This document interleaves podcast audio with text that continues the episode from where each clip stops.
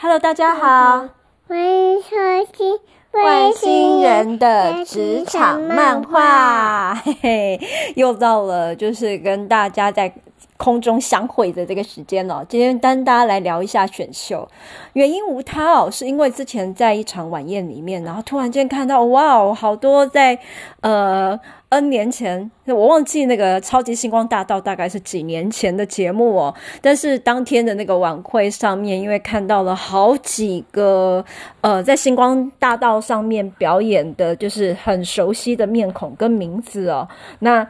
好久好久不见这群人，当然他们不是那个整个选秀上面的第一名了，但是也因为这一个选秀大会哦，让他们得以有机会在这个呃，我觉得比较商业性的晚宴上面呢，然后去表演。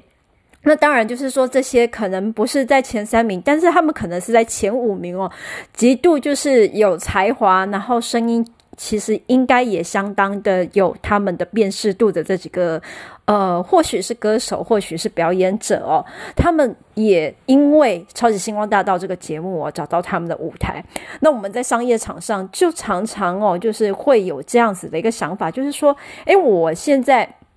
我想要独霸天下，我想要掌握市场，我想要呃制霸呃这一个这个。产品的时候，我应该要怎么做？我是不是要把所有的竞争对手都都给打倒了，我才完全哦是，呃，是最厉害的？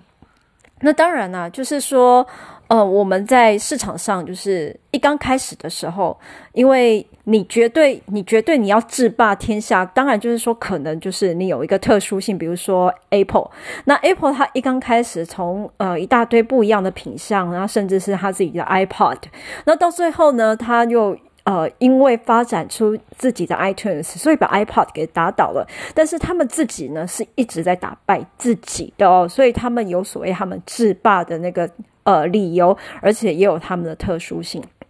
可是你说，难道市场上没有这些所谓的竞争者吗？其实是有的，只是说。呃，这些竞争者他们长期以来的努力有没有办法哦，去跟这个所谓 Apple 的一个特殊性去做竞争哦？那你说这个竞争本质是什么？其实它的本质跟选秀很像。其实我们在呃市场里面看到的所有的类似的商品哦，我们一定是一字排开，手机就是把它放在里面。那你的前面一二三名哦，你当然就是会眼睛灯的这样子一亮，然后就会往它先。先去扫，当然你有很多其他的选择，基于个人的理由，基于个人的喜好，你会有不一样的选择。但是这个选择的比较值哦，会因为那个 benchmark，就是说它的第一名、第二名哦，它本身具备的特色哦，开始以它为标杆，然后开始哦会拉开距离，那也会帮你在内心里面下一个评比，不管这个评比是所谓的品质，或者是它的特殊性，或者是说它的价格。好，那那其实就是过去呢，因为也曾经有呃老板。就是遇到过一些呃投资者，他们想要从事哦，就是美容相关的一个竞品，他们想要开一个美容的网站哦。那你知道，就是说在十几年前哦，那个网络的那个时代，它整个互联网的那个状况市场大开的时候，大家都想要有自己的 .com，可是这个 .com 它本身卖什么会大卖哦？那呃，大多数的答案就是说。女性的相关用品，尤其是美容用品哦，因为女性她在本身就是，我觉得啊，女性常常我们就是 在笑说，那女性的那个大脑里面百分之八十可能都是 shopping 哦，那。男生的大脑里面是什么，我们就不提了。但是这以其实是因为女性天性，她在就是说，不管是在采集啦，或者是分辨呐，还有呃强烈的驱动性跟好奇心这一段，会让他们在消费市场上面做很多的琢磨。那。好了，反正女性就是家里那个各种用品的那个采购者，那对于自己的要求也会相当的高，否则也不会在疫情期间哦。你看那个时候马来西亚他们呃，就是要能够出去采购的采购者只有护长，那护长多半为男性，就不会发生哦。那些护长们在大卖场，像卡佛这类的大卖场啊里面迷路，然后出不去的这种窘境，你说是不是？好，那。当时因为就是呃回回归正题哦，投资这些投资的老板们想要做美容的一个相关的这些呃产品哦，所以他们有找来几个有趣的一个产品开发者。那这几个产品开发者，当然他们跟本身哦跟美容相关的产业也有很高度的连结。那他们的开创性其实是什么呢？很简单，其实他们的开创就是。去找市场上热题最夯的这些，不管是成分啦、产品啦、然后去模仿啊，它它其实有一定有模仿的成分。那模仿之后，再找出自己的特色，然后呢，再去投入市场去做竞争。那这个模仿的这个呃救急奥义，我想每一个人多多少少都知道啦。因为其实不管是在台湾也好，中国也好，甚至是我们呃很熟悉这几年很熟悉的韩国，其实很很多很多很多的产品都是当年的山寨哦。把这些实力给累积出来的，你说山寨没有意义吗？其实山寨还有很高度的那个经验值的累积哦。那这些虽然你过去讨厌它，过去鄙视它，过去觉得呃很不齿的这些东西，但是山寨本身哦，其实就是在磨练技术的。那这些山寨品的本身，它其实一刚开始从呃外形，然后到真的竞争哦，它如果 touch 到了这些竞争的本质，它的。核心的时候，他真的就有办法掌握细节，并且好好的活下去。比如说，其实过去在呃，我觉得比较笼统的跟大家慢聊啦。过去我在接触的时候，其实我们会知道纺织哦，纺织这几年你会看，就是啊，大家都会想要穿韩系的衣服，然后这些美系的快时尚啦，然后还有这些呃网购的这些衣服的平台啊，纷纷哦被各种。不一样的元素哦，给打趴。那韩流的这个元素，除了呃当下的流行，我觉得它的流行哦，时尚节目其实也跟他们过去山寨影视的这种默默努力耕耘有关。他们原先山寨，可是后来他们掌握到自己的核心、自己的文化元素，然后把它发展的。极为的好，所以他们的流行元素就是在亚洲里面掀起了，我觉得蛮大的旋风哦。那他们其实也是靠大量的投入，然后大量的竞争，大量的选秀。那你看他们的海选，然后他们的艺人哦，在各种不一样的舞台，然后发光发热，其实也牺牲掉很多很多很多的所谓的新秀。但是这些从大舞台上面呃脱颖而出的这些人，他们偏偏就有办法引领风潮。那也跟我觉得。的呃，韩国人他们在山寨哦，呃，他们在细节的掌握度，这种民族性，我觉得有极大的关系哦。因为一般来讲，在过去的经验里面，我们遇到了很多山寨，你会知道，就是说很多山寨他在模仿的时候，可以模仿出外形啊。比如打比方说吧，呃，这几年我们看到呃，就是电动车它的整个一个兴盛，那电动车的兴盛其实。啊、它的核心是什么？你看特斯拉，它呃这台车很帅，对不对？可是为什么呃，就是这么多的电动车公司想要争相效仿投入这个市场？可是呃，电动车其他的品牌它还没有起来，它的核心是什么？那很简单啊，电动车它其实车几个比较主要很难模仿的呃关键技术，以电动车来讲就是电池。那以车来讲，它其实是引擎。那你说车的外形有什么好模仿的？现在三 D 列印那么发达，中国其实有很多就是奇形怪状、帅到不得了的车。可是问题是，这些帅到不得了的车呢，呃，可能哦，就是在 在呃，到开了几年之后，会因为他们的引擎啊，然后他们的这些就是呃驱动系统啊死掉，然后就是就这样子拜拜了。所以这也是为什么过去在这几年呢，有有一些投资者，尤其是中国的投资者，他们很激进的啊，往一些西方的一些汽车公司在做并购买进。他们其实就是想要，就是很用心的去掌握到买进这些所谓关键技术。当然，就是说这些国外的，就是外国啦，西方的这些呃汽车公司，他们也不是笨蛋哦。所以他们其实卖了某些品牌，但是他们的关键技技术跟核心，其实还是掌握在手里的。那其他相关的这些东西，其实还是要谈他们合作。那合作的时候有没有办法让他们去，呃，在呃碰触到他们所要的那个关键核心？这个大概就是大家各博各自博弈啊，玩弄心机的一个时候了。那韩国其实是我见到在呃这些关键技术的掌握度上面，其实极为凶狠，而且呃他们很努力的一群哦。那从一次在韩国的旅游，当然我不知道各位的旅游呃的感想如何，但是我要讲到几年前哦，在我们去釜山的一个旅游，我们住的是 Airbnb，那那个那个 Airbnb 啊、哦，它其实是在一般社区的大厦里面。那很多的住户，那你看我，呃，我我觉得很多的住户，然后呃，来来往往这么多人，我印象最深刻的是什么？是他们在社区有垃圾分类的那个细节。他们的细节哦，呃，比如说我们在厨余，我们可能厨余在这边哦，我们在台湾这边，我们即便有厨余哦，我们可能就是整包啊拿出去，然后想办法处理就算了。它不是哦，它是哦，你如果说你的呃，你是使用塑胶袋去倒厨余，你的厨余要倒在厨余桶里。里面厨余桶哦，你把它处理好之后，那个沾了油的塑胶袋你是要另外放的，那个是不能够回收的。那那些大大小小的呃塑胶袋，它可能也有 A 呀、B 呀、C 呀，然后各种不一样材质的，分类极为麻烦哦。还不是像我可能在日本的时候，日本可能也有它非常麻烦的一段，但是因为我居住在日本的那个社区里面，它或许因为在大厦有自己。哦，去自己去呃请。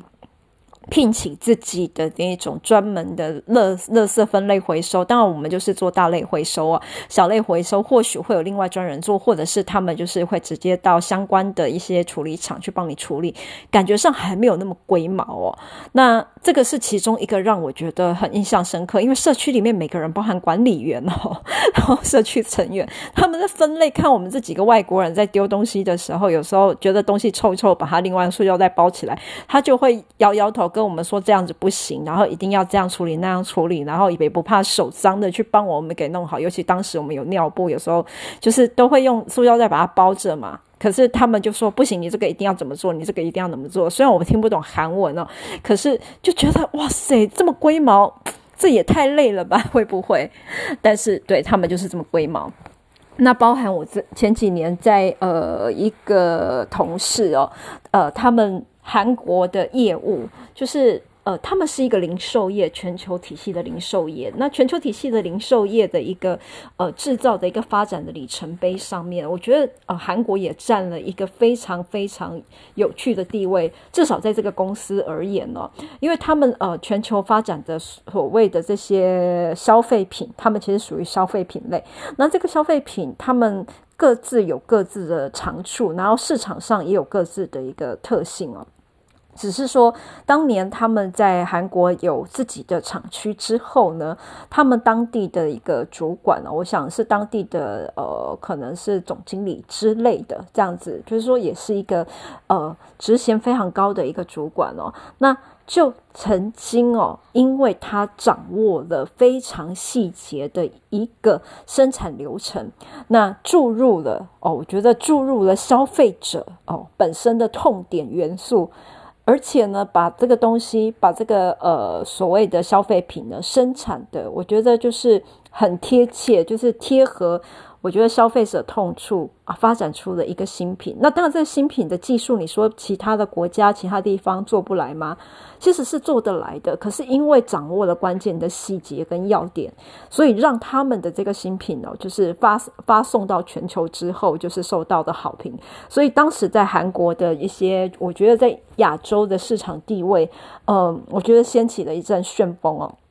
那他们还很好笑，他跟我说，其实刚开刚开始，他们的公司里面，在当年的时候，至少在当年哦，他们对韩国其实就是有点不屑一顾的，就是说，哎，那也不过就是一个呃亚洲国家嘛，然后没有什么样太值得在乎的。可是偏偏在他们全球的会议里面。唯独就这一个韩国的总经理有有办法从一到一百每一个细节都掌握得清清楚楚，而且有问必答，而且答得出来，还能够分析得很透彻。那这对于我在 这几次对韩国人他们能够掌握细节，然后把他把这个山寨哦，就是呃掌握到核心的这个部分哦，让我就是又有了一番不一样的体验。所以这也是为什么过去这几年。他们呃，韩国在，我觉得说，我刚刚提到在呃服饰，然后服饰业这边呢，一直很积极的在努力发展他们自己的风格，然后不管是在设计层面，或者是说在纺织的核心啊、制造、研发布料的这个部分呢，都很积极在努力。那我们台湾呃，在在纺织层面前几年比较有。呃，自己特殊性的，我觉得就是在关键的一些研发啦，研发的能量。那你看，像我们之前的一些运动服啊，然后特殊的织法啦，然后特殊的色调啊，这些东西，其实。韩国也是一直呵 呵无所不用其极的想要透过合作的某种方式哦，然后想要把这一段也吃下来。但是我知道的就是说，几个呃比较领先的品牌，他们是很积极的不让韩国有机会介入哦。你看。大家多怕他们。好，那我们回到了那个选秀的这个核心哦。其实选秀的核心就是说，你看我们在市场上，我觉得女生一定特别有感觉。诶，比如说我们有一个什么美容的什么产品啊，一个一个新的美白的什么啊，比如说是熊果树好了啊，这个熊果树被 A A A，然后说诶，这个超有效的美白，超有效的。然后当时那个 A A A 做的超级好的，好，没多久 B B B C C C D D D 就一定出来了。那出来，大家就是哇哦，这个 B B B 也写的广告词行销好厉害，C C C 也好厉害滴滴滴滴也很厉害。那 A A A 当然很不爽啊，这明明就是什么熊果树是我发明的，那你们每个人都来跟我分一杯羹，那你们这些人是怎么样？但就是过了之后，就是风潮过了之后，大家就会觉得啊，A A A 好冤枉，好可怜。可是如果 A A A 本身自己的呃，技术是非常的特殊，而且呢，自己呢又一直持续在进步。我觉得呢，它会是就是变成了，它会是受到众星拱月。你知道，如果说你自己本身特色是很强劲的，那其实众星拱月之后，大家发现你还是第一名的话，大家回过头来还是为。把你当做标杆，这就是我刚刚在讲的，就是说，当你自己一直在更新、一直在进步、一直在打败自己的时候。然后那些对手呢，其实会变成你很重要的养分，因为他们模仿你，表示你的这一点有价值。那你有没有机会模仿他呢？也会啊。所以当他们也发展出自己的特殊性的时候，你就要去反向思考，怎么样让你的品牌更有价值。我想这也就是台湾，就是说在台积电这个层面，为什么它能够持续哦，一直有它自己的地位的一个原因啦。那你说，你说。呃，如果说你一开始就是自己完全独大，然后没有任何的竞争对手，你一路走来完全没有敌人，一路走来哦，你都是第一名的话，说不定你反而会因为这样子太过于自大哦，然后就死掉。那这个其实就是我觉得在呃，不知道为什么在看到这个超级星光大道的这几个选手哦，那。非常有感而发的一个分享，因为当年呃，大家印象可能比较深刻的几个歌手，我想现在在台面上我们最最有记忆的其实是萧敬腾。可是很有趣的是，哎，我 那个那个萧敬腾当年就是 就是他其实他其实只是来竞争的对手，他真正哦赢得比赛的是杨宗纬。可是现在杨宗纬在哪里？没办法，可是我们每次看到萧敬腾，我们就会热血沸腾，对不对？那你看，就是到底是谁捧红了谁，谁比了谁，然后谁让你记得？其实这个让你记得的人呢，他并不是一个就是一开始他就很有特色的人，反而是因为一开始他要去跟杨宗纬做竞争哦，所以。因为这些过程当中的竞争，然后呃这个努力，然后我们才会去发掘他的美好。好啦，跟大家哩哩哩哩哩啦啦，然后啰啰嗦嗦的讲了这么多，其实我就是要大家就是去思考一件事情，就是在职场上面呢、哦。我们常常在说，呃啊，大家会有宫斗剧啊，会有竞争啊，然后会有很多呃恶斗啦，或者是说很多比赛，那这些东西都是成为你的压力，然后你觉得好烦哦，好可怕哦，什么都要比，然后你什么都要来弄。那可是回过头来想想啊，如果哦这些竞争都可以是良性的。然后真的单纯在做事上面，然后还有把我们处理事情的这个手段上面了，做一个有效的竞争哦。就是我觉得啦，在 HR 里面，我们常常在讲的核心竞争力 MBOS，然后就是内部的良性竞争的这一段，我们如果能够运用得当的话，其实我想就是每一个职场上面的你跟我都会变得越来越有实力。而且越来越有生命力。毕竟我们在职场上面，我们追求的不只是薪水哦，也在追求自己向上的一个成长的一个能力，而且也是自己实力的累积。那如果 我们在，我觉得我们在自己本身的修为上面了，或者是说在各位就是大老板。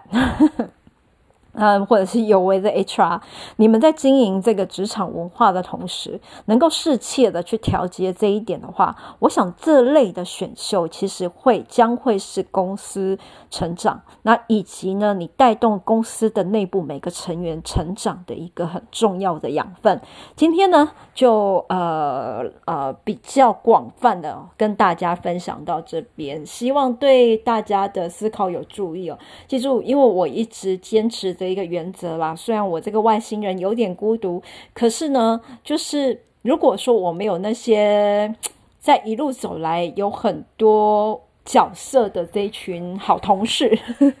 或者是一些有趣的斗争剧情哦，来刺激我。